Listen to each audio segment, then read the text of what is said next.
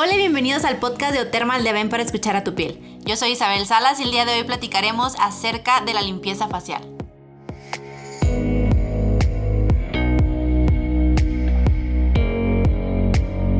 Antes de empezar es muy necesario recordarles la importancia de acudir con su dermatólogo para cualquier diagnóstico que tenga que ver con su piel. Recuerden que ellos son los especialistas y es recomendable que por lo menos una vez al año acudan con ellos para que les puedan decir certeramente qué es lo mejor para su tipo de piel. El día de hoy, como en la ocasión anterior, también tengo a una invitada muy especial. En esta ocasión, Brenda Peña, una de mis mejores amigas. Muchísimas gracias, Brenda, por acompañarnos. Hola Isa, gracias a ti por invitarme. La verdad es que estoy muy emocionada de ser parte. Oigan, creo que esto de la limpieza facial es todo un tema. O sea, yo cuando empecé con lo de la limpieza facial, creo que tenía aproximadamente unos 12 años que mi mamá ya me empezó a decir como, a ver, mijita, lávate la cara. Y la verdad es que lo hacía fatal. O sea, lo hacía con el jabón que me encontraba. Literal con el jabón que me lavaba el cuerpo me lavaba la cara y hasta creo que lo llegué a hacer con el jabón sote porque en algún punto llegué a leer que supuestamente era bueno, pero pues nada que ver. Tú, Brenda, ¿con qué te iniciaste lavando tu cara? Pues yo no tenía mucha conciencia de qué tipo de piel era el que yo tenía, entonces pues se ponía lo que había en mi casa, ¿no? Aunque eso me ocasionara tener más granitos o no sé, hasta con exfoliante me llegué a limpiar y la verdad también tengo muy malos hábitos. Ya poco a poco los he mejorado, pero igual también empecé súper grande.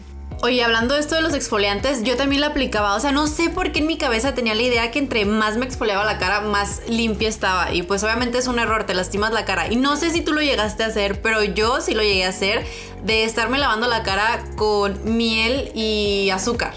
Sí, no, cuando estaba más pequeña me metí a internet a buscar recetas para yo crear mis propios exfoliantes y la verdad es que era un fracaso porque yo tengo la piel súper sensible, entonces se enrojece súper fácil y no, la verdad es que es de lo peor. Ya obviamente cuando vas creciendo, pues vas comprando tus propios productos, entonces dejas de hacer tus propios remedios caseros. Es que luego uno se cree cualquier cosa que ve. Por ejemplo, ahorita con esto de TikTok, la verdad es que hay muchas personas que te recomiendan un buen de mascarillas y lo mismo que tú dices, productos caseros, cómo puedes hacer tus mascarillas caseras, tus mascarillas low cost para que no te salgan muy caras, con productos que tienes en tu casa y te das cuenta que no es lo más correcto. Yo en TikTok sigo a una dermatóloga, de hecho, que ella reacciona a diferentes eh, tipos de mascarillas caseras. Realmente ahorita no me acuerdo cuál es el usuario de esta doctora, pero es buenísima porque, o sea, ella literalmente reacciona a las mascarillas que se hacen diferentes usuarios que de repente se hacen muy virales y te dice por qué está bien o por qué está mal. Y ese tipo de cosas se me hacen súper bien porque ella con bases te dice, está bien por esto, está mal por esto y educa de una manera interesante a sus seguidores. Sí, de hecho, sí la he visto en TikTok, incluso la sigo. Su usuario es DRA Pascali, es la doctora Pascali, y sí, siempre reacciona como a estas rutinas de influencers o de usuarios de la aplicación. Y sí, justo lo que se me hace más interesante es cuando reacciona y te enseña sobre las rutinas faciales, porque pues creo que sí es como uno va aprendiendo, ¿no? De la mano de los expertos. Y es que obviamente no todo es para todo tipo de piel. O sea, vuelvo al ejemplo con el que yo inicié. Cuando yo empecé con mi higiene facial, que era una pésima higiene facial, o sea, mi aseo facial, la verdad es que lo hacía con jabones que no eran los indicados. Y yo siempre sentía mi rostro como muy grasoso. Yo tengo tendencia, bueno, tengo una piel mixta. Pero si no uso los productos adecuados, mi piel sí tiende a ser más grasosita.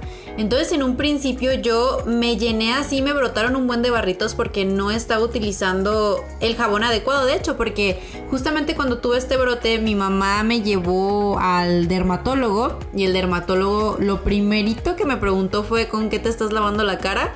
Me dijo, no, definitivamente con eso no es. Y me recetó mi primer gel limpiador, que de hecho fue el gel Cleanance, que es de eh, Aven. Es un botecito verde, yo creo que sí lo conocen. De verdad, yo creo que es de lo que más recetan los dermatólogos. Muchas amigas mías o muchas conocidas usan o llegaron a usar este gel limpiador y a mí me funcionó mucho. Mi piel, les digo, es mixta. Pero con ese gel la verdad es que las zonas que son más grasosas en mi piel, que lo son sobre todo la frente, se volvía más... Yo la senté como más sequita, o sea, no la senté como tal deshidratada, pero me gustaba la sensación porque mm, yo siempre tenía, sentía como que tenía sebo cesárea. ya ven las veces que se ve en el área y está como brillosa o se pasan la mano por la frente y la sienten la grasita y cuando me lavaba la cara con el gel ya no lo sentía, sentía como que estaba un poquito más sequita. En mi caso, un error que yo tuve eh, fue creer que utilizar desmaquillantes muy grasosos para ojos en toda la cara eran un buen complemento en mi limpieza diaria y cosa que la verdad es que era un error haberlo creído así. Entonces, poco a poco, pues comencé a desarrollar problemas de acné porque mi cara, eh, bueno, mi tipo de piel en mi cara es grasosa, entonces fue todo un caos y ya después tuve que acudir al dermatólogo cuando ya mis problemas estaban bastante serios y ahí pues conocí la importancia de recibir un buen diagnóstico y de cuidar lo que te pones en tu piel todos los días. O sea, fue tan serio que tuve que tomar antibióticos por más de seis meses y la verdad fue un tratamiento súper complicado. Eso que dices de los desmaquillantes que son muy grasosos, yo también lo aplicaba. Porque a mí se me hacía mucho más fácil desmaquillarme todo el rostro con lo mismo que me desmaquillaba los ojos. Porque como que cuando son grasosos es más fácil desmaquillarte. De hecho, hasta llegué a utilizar, en vez de desmaquillante, utilizaba de estos aceititos. O sea, que aceite de resino y ese tipo de cosas en todo el rostro. Y luego me llegaba a pasar que se me hacían granos porque se me tapaban los poros y pues me hacían granitos. No, hombre, la regañada que me pegó mi dermatólogo también por eso, te lo juro que me puso. Porque me dijo, ¿cómo se te ocurre usar eso en tu rostro? Porque pues por lo mismo, se te van a tapar los poros y te va a salir acné.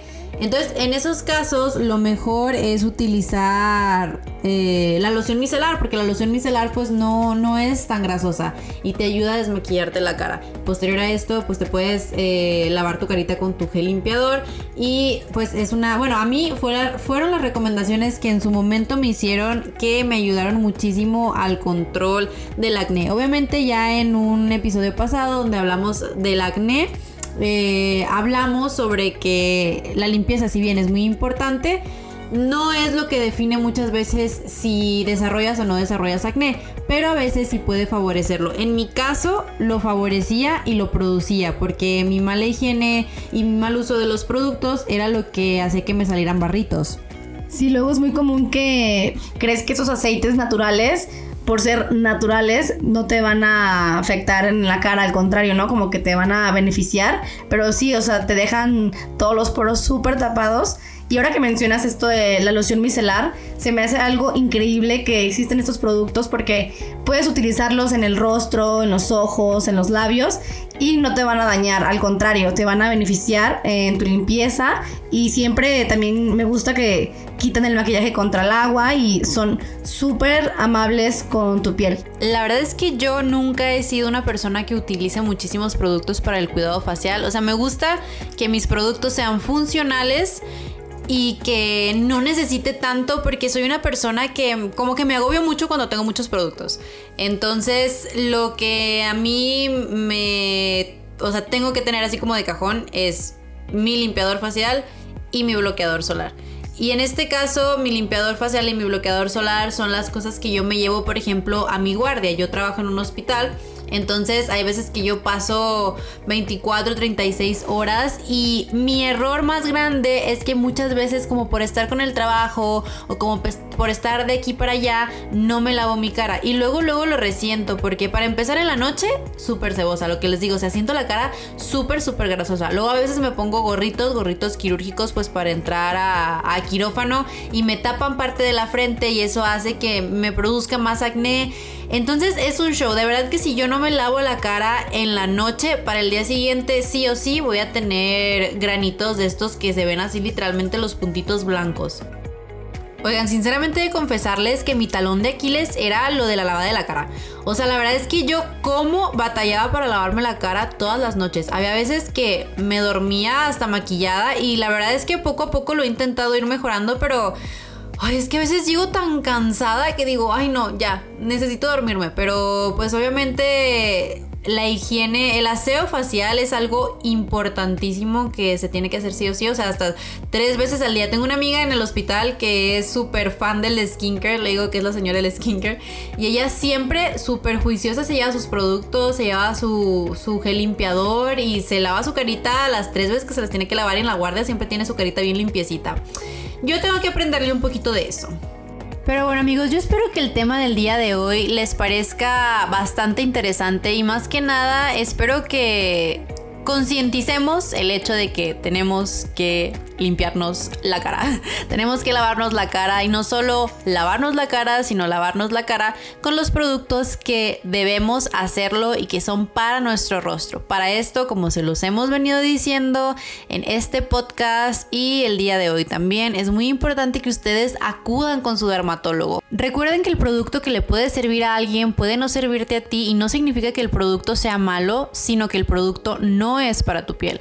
Por eso acudan al dermatólogo que les haga un diagnóstico certero. Él va a saber cuál es su tipo de rostro, qué es lo que más les va a convenir. E incluso hay veces que es a prueba y error. O sea, el dermatólogo te receta algo y a veces ni siquiera lo que el dermatólogo te receta te cae bien. Es a prueba y error muchas veces porque tanto el dermatólogo como tú tienen que conocer tu rostro juntos. Brenda, muchísimas gracias por acompañarnos el día de hoy, por hacer un poquito más amena esta plática. La verdad es que hacerla sola es muy aburrido. Siempre me gusta como retroalimentar con otra persona porque como hemos venido diciendo, pues cada piel es un mundo, ¿no? Ah, Isabel, muchísimas gracias a ti por invitarme, por tomarme en cuenta en el episodio de hoy. La verdad es que me encantó y está increíble, ¿no? Como, como tú dices, conocer las experiencias de otras personas y retroalimentarnos juntas. Muchas gracias por compartir un momento para escuchar a tu piel. Nos escuchamos pronto. No olvides dejarnos tus comentarios en nuestras redes sociales o nuestro sitio oficial. Cuéntanos tu experiencia y escríbenos qué temas te gustaría conocer durante este espacio. Los quiere mucho su amiga Isabel.